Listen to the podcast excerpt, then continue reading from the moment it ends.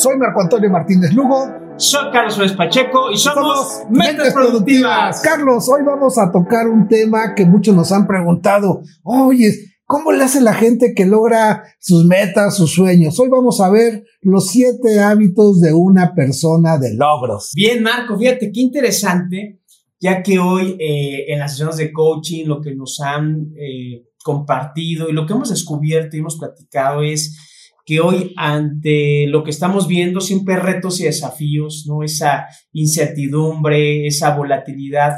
Algo bien importante es no debemos de perder el enfoque. O sea, podemos tener estos retos, pero hoy algo bien importante es tener enfoque, Marco. Eso nos da ruta. Dicen que el que tengas meta o enfoque te da velocidad, te da claridad. Entonces, un elemento importante a dilucidar y a escribir, saquen su libreta y anótenlo y háganse la pregunta, ¿por qué debemos de tener enfoque? Y podemos hacer la analogía con una lupa, ¿no? Una lupa si la pones en el sol y es poderosa cuando el reflejo del sol cae en la lupa, cuando estás tú enfocado en algo, incluso hasta puede quemar una hoja, hemos hecho ese experimento y saca calor. Así de importante, Marco, es este primer hábito del enfoque. Así es, Carlos, porque y creo que es el número uno. ¿Hacia dónde quiero ir? ¿Hacia dónde voy a lanzar toda mi energía?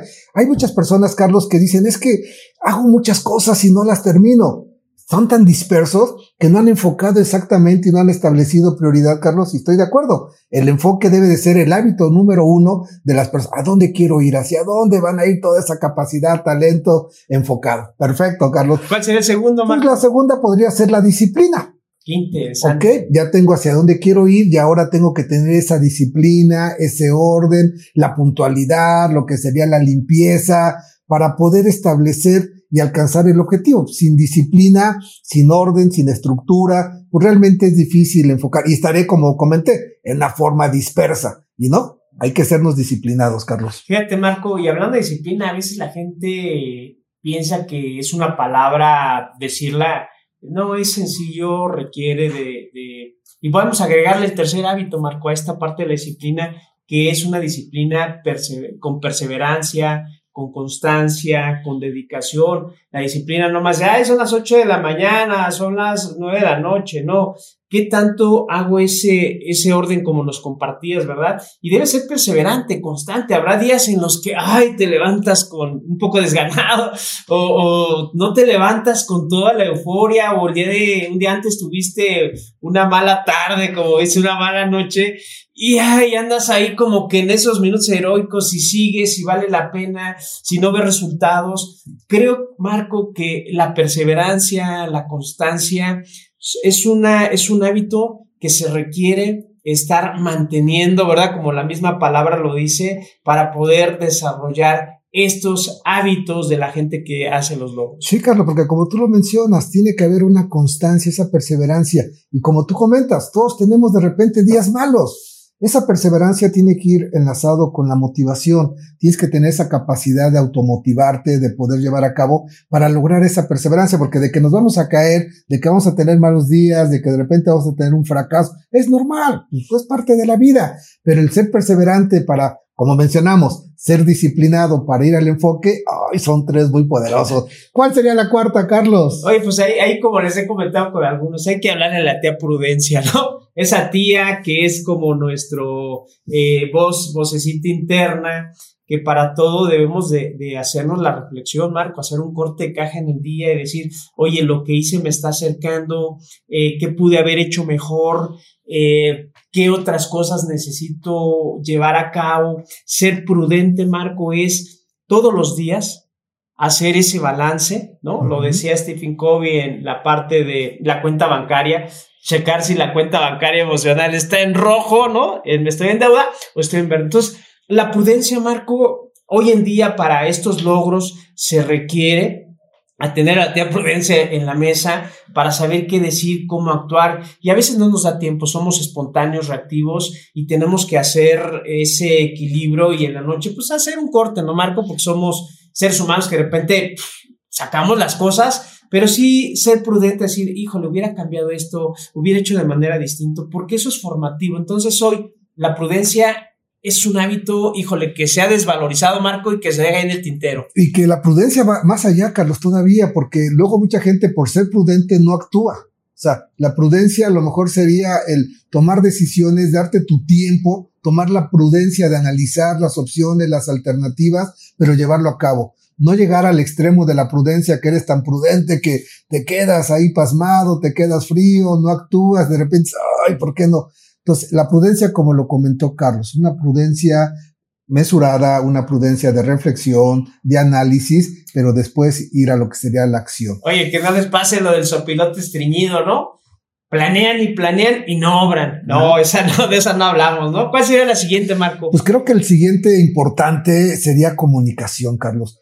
Si una persona eh, que quiere alcanzar metas, sus objetivos, sus sueños, tiene que saber expresarse expresar sus ideas, sus pensamientos, porque cuántas veces no ha sucedido, Carlos, que tienes una idea brillante y a lo mejor por no poderla expresar, llega alguien y te la ganó, que supo cómo poder mencionarlo, cómo aterrizarlo, cómo transmitirlo, y la gente piensa que a lo mejor la otra persona es la idea cuando fuiste tú.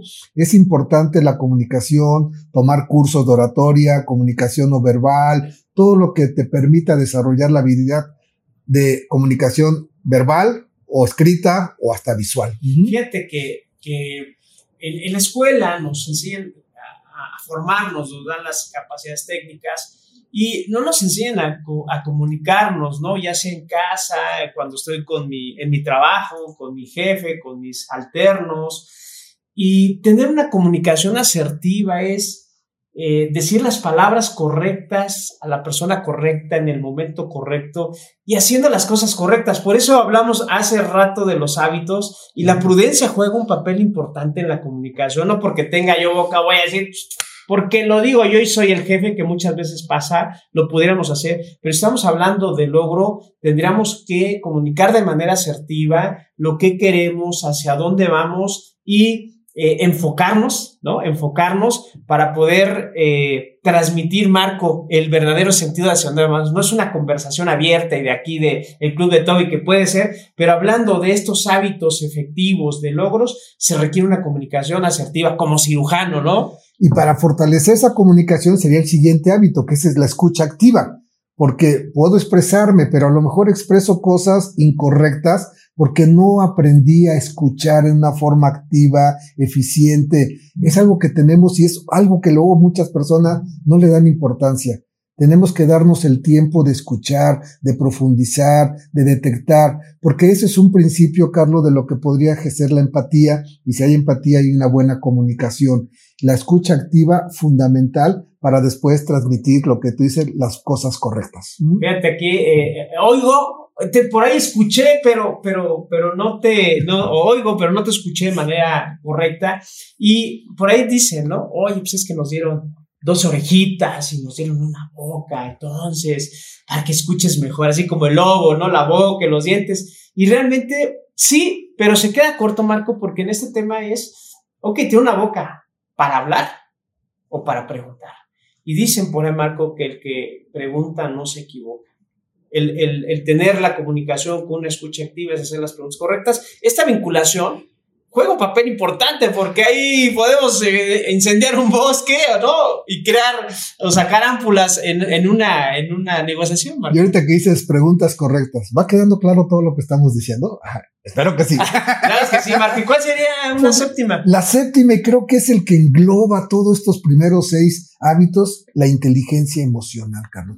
La inteligencia emocional es controlar esa emoción, porque no significa que la emoción sea mala, la emoción es lo que hace que el ser humano evolucione, crezca y, logre, es la energía, la fuerza, pero a veces es tanta la fuerza, tanta la energía que lo que tú decías hace ratito, hablo, menciono, actúo sin pensarlo y ay, la inteligencia lo que va a hacer es proteger esa emoción y canalizarla hacia un objetivo, hacia una meta. Y la inteligencia emocional es el que me va a controlar mi enfoque, mi disciplina, mi perseverancia, la prudencia, la comunicación, la escucha activa. ¿Cómo ves, Carlos? No, pues no tiene nada que ver, Marco. Este, eso que compartes, ahí ya están los siete hábitos. Es muy distinto la gente que tiene temperamento con carácter, que viene incluido en todo esto. Y la inteligencia emocional hace ese broche de oro que hoy requieren las personas, las personas para los logros. ¿No es así, Marco? Así es, y espero que estos siete tips sean de mucha utilidad para ustedes porque somos mentes, productivas.